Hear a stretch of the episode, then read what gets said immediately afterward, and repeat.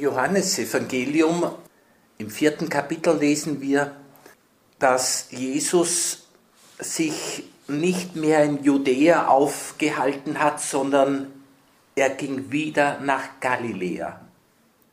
Er musste aber den Weg durch Samarien gehen. So kam er zu einem Ort in Samarien, der Sychar hieß und nahe bei dem Grundstück lag, das Jakob seinem Sohn Josef vermacht hatte. Dort befand sich der Jakobsbrunnen. Da kam eine samaritische Frau, um Wasser zu schöpfen. Jesus sagte zu ihr, Gib mir zu trinken. Die samaritische Frau sagte zu ihm, Wie kannst du als Jude mich, eine Samariterin, um Wasser bitten? Die Juden verkehren nämlich nicht mit den Samaritern. Jesus antwortete ihr, wenn du wüsstest, worin die Gabe Gottes besteht und wer es ist, der zu dir sagt, gib mir zu trinken, dann hättest du ihn gebeten und er hätte dir lebendiges Wasser gegeben. Sie sagte zu ihm, Herr, du hast kein Schöpfgefäß und der Brunnen ist tief. Woher hast du also das lebendige Wasser? Jesus antwortete ihr, wer von diesem Wasser trinkt, wird wieder Durst bekommen. Wer aber von dem Wasser trinkt, das ich ihm geben werde, wird niemals mehr Durst haben. Vielmehr wird das Wasser, das ich ihm gebe, in ihm zur sprudelnden Quelle werden, deren Wasser ewiges Leben schenkt. Die heilige Teresa hat diese Frau und dieses Ereignis sehr geliebt und sie hat schon von Jugend an um dieses Wasser gebeten, um den Heiligen Geist. Sie hat sich aber auch gefragt, wie kann Jesus sagen, ich gebe dir dieses Wasser und wer von dem Wasser trinkt, der wird nie mehr Durst haben. Teresa stellt fest, ich habe doch noch Durst und zwar sogar mehr Durst als je zuvor. Wie ist das zu verstehen? Und Theresa begreift, wer von dem Wasser trinkt, das Jesus gibt, wer den Heiligen Geist sich schenken lässt, dem vergeht der Durst nach den vergänglichen Dingen. Der hat keinen Durst mehr nach den Dingen der Welt, die ohne dies die Seele nicht nähren. Aber der Durst nach Gott, nach der Freundschaft mit Jesus, diese Sehnsucht der tieferen Einheit mit Gott, dieser Durst bleibt, diese Sehnsucht wächst. Es vergeht der Durst nach Dingen, die die Seele ohne dies nicht nähren. Das ist die Einsicht geworden, die Theresa geschenkt wurde. So schreibt sie im Weg der Vollkommenheit Kapitel 73, der Herr hat mir beigebracht, dass ich aufschreiben sollte, wie man sich zu verhalten hat, nachdem man zu dieser Quelle lebendigen Wassers gelangt ist. Und was die Seele dort empfindet und wie Gott sie sättigt und ihr den Durst nach den irdischen Dingen nimmt und bewirkt, dass sie in den Dingen für den Dienst Gottes wächst. Also der Herr hat ihr beigebracht, du schreib auf. Durch Priester hat ihr der Herr das beigebracht. Aufschreiben, wie man sich zu verhalten hat, wenn man zu dieser Quelle lebendigen Wassers gelangt ist, zu Jesus gelangt ist zum Heil, zu diesem Brunnen, aus dem das Göttliche der Seele zuströmt. Und was die Seele dort empfindet, soll sie aufschreiben. Und wie Gott sie sättigt, wie Gott sie sättigt, nicht die Welt, nicht die Mitchristen.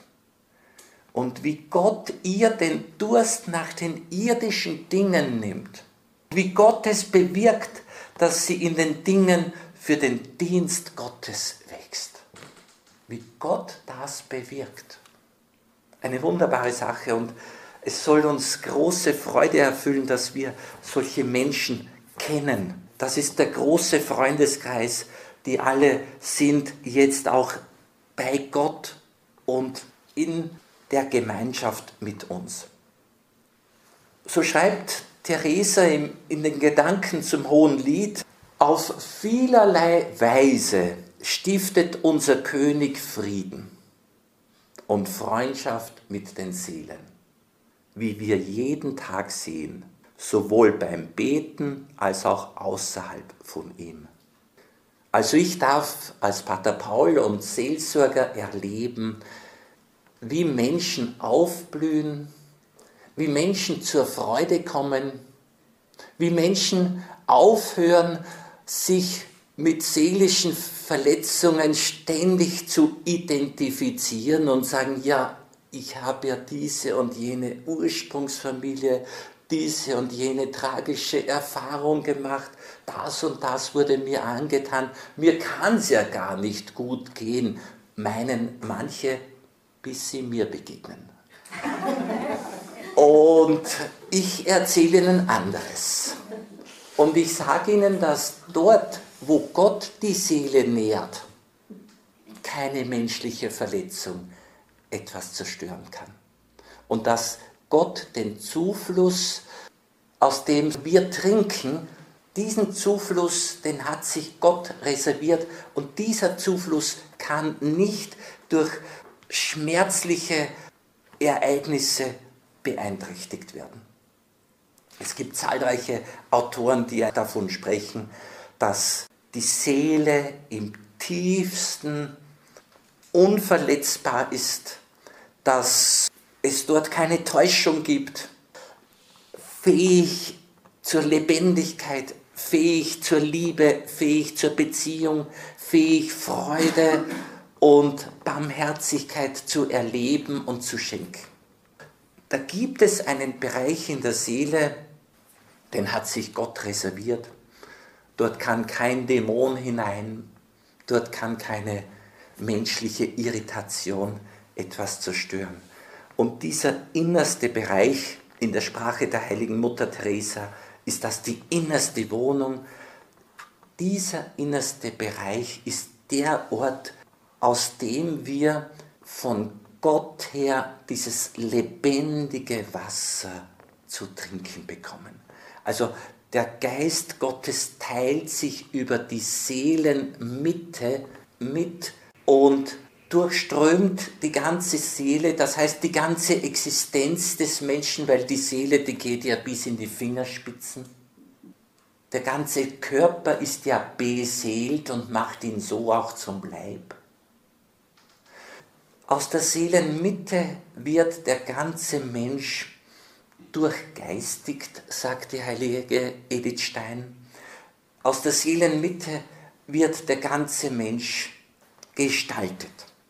Und dieser Ort, Seelenmitte, ist unantastbar. Dieses, was da in der, in der Welt passiert, Erbsünde genannt, mit allen schlimmen Folgen bis heute, all das ist kein Hindernis für die Gottesbeziehung verletzt, irritiert sind die Randbezirke der Seele, aber nicht die Seelenmitte, der Ort, den wir als Brunnen erleben, durch welchen uns die Gnaden zufließen.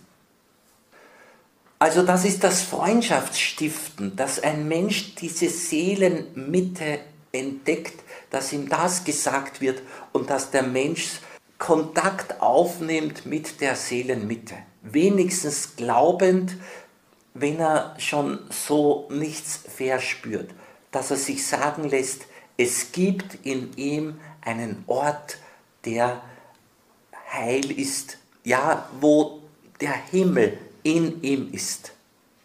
Theresa sagt im Weg der Vollkommenheit, Kapitel 50, es ist so, dass wir den Himmel in uns haben weil nämlich dessen Herr da ist.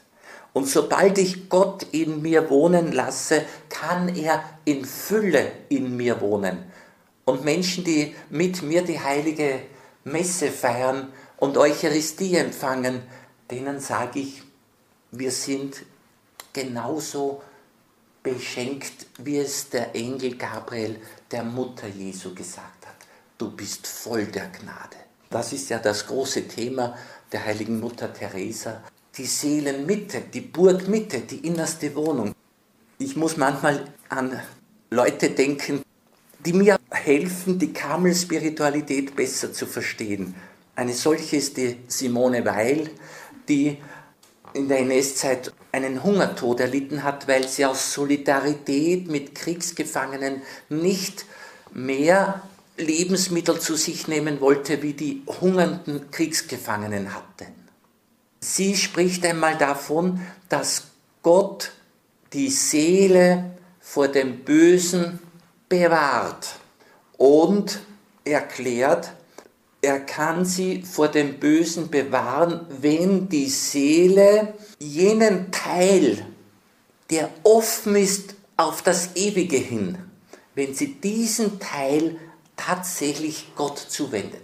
Das heißt, wenn sie auf diese Offenheit zu Gott hin, zur Transzendenz hin achtet, dann kann genau durch diese Offenheit der Seele auf Gott hin, kann die schützende Liebe Gottes in die Seele kommen. Das heißt, ich muss Gott einen Zugang zu meiner Seele geben, damit er seine Liebe in die ganze Existenz bringen kann. Es kann dann passieren, dass der Körper leidet oder zugrunde geht, aber die Seele bleibt unversehrt. Die Gottesbeziehung bleibt intakt. Das ist das Entscheidende. Das heißt, die Seele, der Mensch bleibt ein Liebender. Aber um sich von Gott schützen lassen zu können, muss der Mensch sich entscheiden, innerlich auf Gott hin offen sein zu wollen. Durch die Hingabe an Gott, durch den Glauben an Gott, durch dieses Anhangen an Gott. Zurück zu Theresa. Auf vielerlei Weise stiftet unser König Frieden und Freundschaft mit den Seelen, wie wir jeden Tag sehen, sowohl beim Beten als auch außerhalb von ihm. Dann spricht sie die Schwestern an, mit der Freundschaft, die ihr mit Gott habt, seid ihr reichlich belohnt, sofern es nicht an euch fehlt. Und dann muss sie eine Feststellung machen, doch es ist bedauerlich und sehr schmerzlich für uns, wenn wir wegen unserer Schuld nicht zu dieser ausgezeichneten Freundschaft gelangen und uns mit wenig zufrieden geben. Also es ist doch bedauerlich und schmerzlich, wenn wir uns wegen unserer Schuld nicht zu dieser ausgezeichneten Freundschaft hinbewegen und uns mit wenig zufrieden geben. Glaube kommt von Hören, sagt uns die Heilige Schrift. Und ich soll hören, mir sagen lassen, was viel mehr möglich ist als das, was bisher ich erlebt habe. Jesus erklärt dieser Frau es kommt die Stunde, in der man nicht in Jerusalem und nicht auf dem Berg Gott anbeten wird, sondern überall, dort, wo ein Mensch in der Wahrheit lebt. Die Stunde kommt und sie ist schon da, zu der die wahren Beter den Vater anbeten werden im Geist und in der Wahrheit. Denn so will der Vater angebetet werden. Gott ist Geist und alle, die ihn anbeten, müssen im Geist und in der Wahrheit anbeten. Und wir wissen auch vom Apostel Paulus, dass das wirkliche Beten, unser wirkliches Beten, nichts anderes ist als ein Mitbeten mit dem Heiligen Geist, der in uns betet.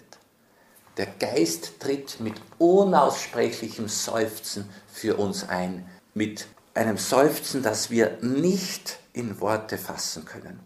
Also der Geist betet in uns und wir stimmen ein in dieses Geschehen der Beziehung in Wahrheit und Liebe. Wir sollen uns von Jesus sagen lassen, da ist viel mehr möglich, als bisher erlebt wurde. Und das ist jetzt die Wahrheit. Das ist die große Wahrheit. Das ist das Licht, in dem wir leben. Die Dinge der Welt haben uns klein gehalten. Und wir haben äh, irgendwie im Selbstmitleid verfangen, uns selbst bedauert wegen der Geschichte, die wir vielleicht gehabt haben, die man uns angetan hat. Der heilige Albert der Große sagt, was dir widerfuhr, das soll vergehen. Was du daraus gemacht, das soll bestehen. Was du mit Gottes Gnade daraus gemacht das soll bestehen. Das heißt, es ist egal, woher wir kommen, Hauptsache, wir kommen in die heilige Familie hinein und durch die heilige Familie in den Himmel. Und der Himmel ist nämlich auch schon zu uns gekommen in Jesus Christus. Nochmals Theresa im Weg der Vollkommenheit, Kapitel 50. Der ganze Schaden kommt daher, dass wir nicht in aller Wahrheit erkennen, dass Gott nahe ist, sondern ihn uns weit weg vorstellen. Im Weg der Vollkommenheit, Kapitel 28, sagt uns Theresa, nun, zu glauben, dass Gott bequemes Volk und dazu ohne Prüfungen in seine enge Freundschaft aufnimmt, das ist Unsinn. An anderer Stelle sagt sie ja, Bequemlichkeit und inneres Beten gehen nicht zusammen. Bequemlichkeit steht für allzu große Gemütlichkeit, für Anstrengungsverweigerung, für einen Mangel an Lernbereitschaft, für einen Mangel, sich einzulassen auf die Nachfolge Jesu. Die Nachfolge Jesu ist zurzeit noch kein Spaziergang in einem Paradies, sondern unter diesen Umständen, die wir vorfinden, leben wir als Christinnen und Christen. Zu glauben, dass Gott bequemes Volk und dazu ohne Prüfungen in seine enge Freundschaft aufnimmt, das ist Unsinn.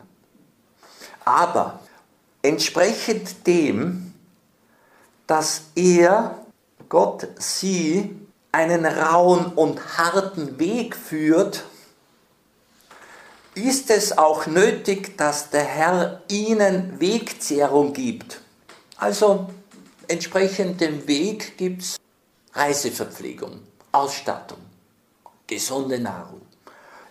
Es ist nötig, dass der Herr ihnen Wegzehrung gibt, aber kein Wasser, man beachte, sondern Wein. Und Therese sagt auch warum. Damit sie in ihrer Trunkenheit nicht merken, was sie durchmachen und es ertragen können. Also der Herr gibt für einen rauen und harten Nachfolgeweg die angemessene Wegzehrung. Therese sagt kein Wasser, sondern Wein, damit sie in ihrer Trunkenheit nicht merken, was sie durchmachen und es ertragen können. Und Theresa sagt dazu weiter, daher sehe ich nur wenige echte Kontemplative, die ich nicht als mutig erlebe.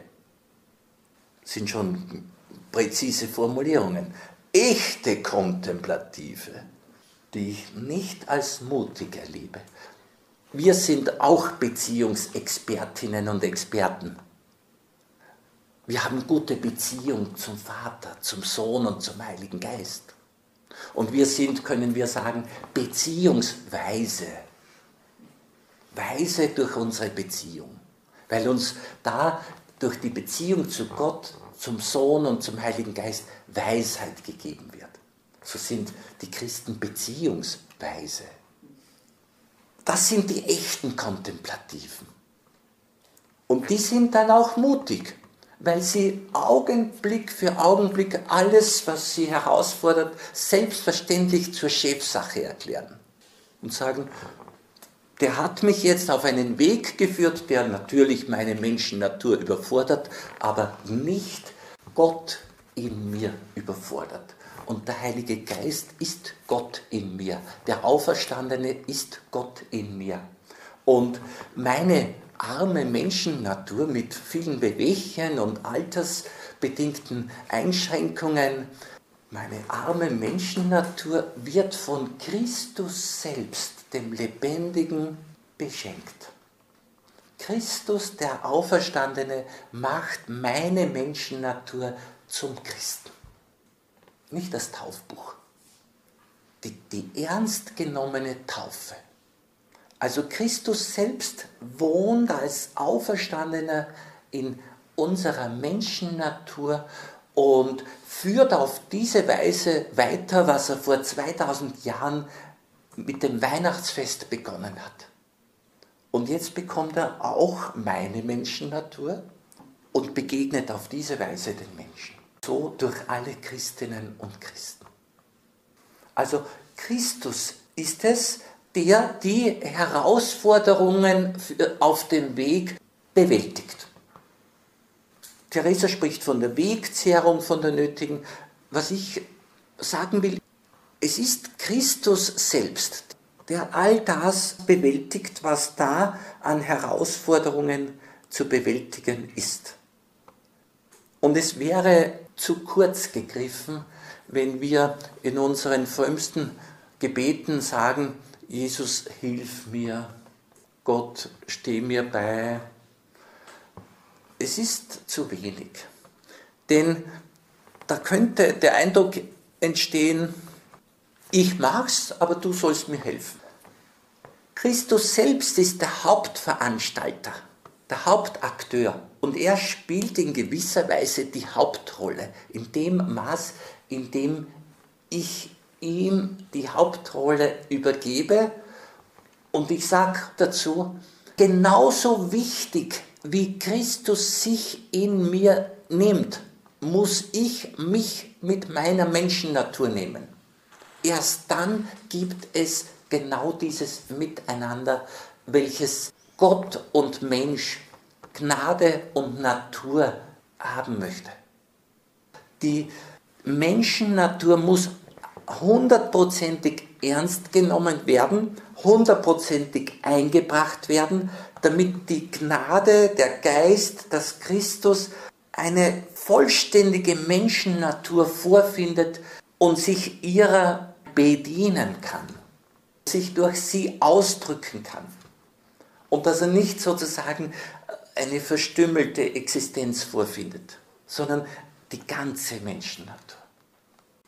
Das Mutigsein ist möglich, weil Christus selbst alles kennt, er weiß Bescheid und er nimmt die Herausforderungen auf sich. Und ich bin sozusagen dabei. Also er ist nicht bloß mein Assistent. Er ist nicht bloß mein Helfer. Oder dass sie sagen, ja, dort gäbe es was zu heilen und dort äh, sollte ich ein bisschen getröstet werden. Nein, was willst du, dass wir tun? Und da ist uns die heilige Mutter Teresa ein sehr großes Vorbild. Nochmals, Teresa, ich sehe nur wenige echte Kontemplative, die ich nicht als mutig erlebe. Übrigens, es gibt Mutige, die trotzdem schwach sind. Kein Problem. Und da beginnen wir Spezialistinnen und Spezialisten zu werden. Es geht ums Mutigsein und dabei begreifen die Kraft, die Weisheit, die Geduld, die Motivation, das wird mir ständig geschenkt. Therese von Lisieux sagt, Gott schenkt mir keine Gnadenvorräte. Er gibt meiner Seele von Augenblick zu Augenblick, was sie braucht. Wir sollten dieses Vertrauen zu Gott haben und er soll nicht Vorausleistungen erbringen müssen, damit er uns auf den Weg bringt. Nein, er soll mir die, die Gnade dann geben, wenn ich es brauche. Und jetzt gehe ich mal mit der schon geschenkten Gnade, gehe ich mal so weit ich kann. Und jene, die mit dem Auto unterwegs sind, können dort oder da entdecken, dass es Ampeleinrichtungen gibt, Kreuzungseinrichtungen, manchmal bei größeren Kreuzungen, wo eine kleine Straße hinzuführt. Und wenn man jetzt diese kleine Straße zu dieser größeren Ampelanlage hinzufährt, kann es sein, dass bei dieser Ampel eine Tafel steht, bitte bis zur Haltelinie vorfahren. Und zwar würde man nämlich nicht zur Haltelinie vorfahren, würde das Auto nicht registriert werden. Das heißt, es wird registriert, weil es da ist. Und jetzt bekommt es die Grünphase. Es bleibt rot, solange kein Auto kommt. Kann sein, dass eine halbe Stunde kein Auto kommt. Und wenn jetzt ein Autofahrer sagt, dort ist rot und ich bleibe schon fünf Meter vorher stehen, wenn du nicht vorfährst, bekommst du nie eine Grünphase. Und hinter dir hupen die Leute schon. Und ich fürchte, dass es sehr viele Christen gibt, die sagen, oh, dort ist rot, das ist nichts für mich. Und nicht damit rechnen, dass beim Ankommen ihnen die Grünphase gegeben wird. Ich habe das schon mehrmals erlebt und beobachtet. Und manchmal ist die Tafel relativ klein. Und da genügen das zwei, drei, vier Meter, dass man zu früh stehen bleibt. Und es bleibt rot und es bleibt rot und es bleibt rot. Was schließe ich daraus? Wir müssen ans Limit gehen einfach mal tun, was möglich ist. Wir gehen ran an die Grenze. Wir bleiben nicht auf Distanz, sondern holen mal sozusagen raus, was möglich ist. Und wenn ich jetzt Weisheit, Mut und Kraft habe, dann setze ich das mal ein, bis, bis der Tank leer ist. Und dann schreie ich halt zu Gott und sage, wie geht's weiter? Dann sagt er, na gut, jetzt füll die Krüge mit Wasser, alles andere überlass wieder mir. Dass wir eben alles geben, was zur Verfügung ist. Und dann erleben wir das schöne Zusammenwirken mit dem auferstandenen Herrn, von dem her wir Weisheit, Mut, Kraft bekommen. Ich sehe nur wenige echte Kontemplative, die ich nicht als mutig erlebe. Und wenn sie schwach sind, ist es das Erste, was der Herr tut, ihnen Mut einzuflößen und sie aufzubereiten, dass sie vor keiner Prüfung, die auf sie zukommen könnte, Angst haben. Es gibt keinen Weg der Vollkommenheit, wenn ein Mensch nicht ans Limit geht. Sich einlassen auf den Weg. Und Jesus kann nur jene mitnehmen, die sich ihm anvertrauen und die eben sagen, der weiß schon, was geht. Und der weiß schon, was ich in der Lage bin zu tun. Der Herr ist es, der Mut einflößt. Und das ist das Erste, was er tut bei denen, die wirklich kontemplativ sind, das heißt sich wirklich hingeben. Nachfolgen ist somit nichts für Leute, die bei der eigenen kleinen Wahrheit bleiben. Es ist ja wahr, dass mich der Schuh vielleicht einmal gedrückt hat, aber es ist auch wahr, dass mich Jesus auf den Berg bringt. Aufstieg zum Berge Karmel, sagt unser Vater Johannes. Diesen Weg gehen wir.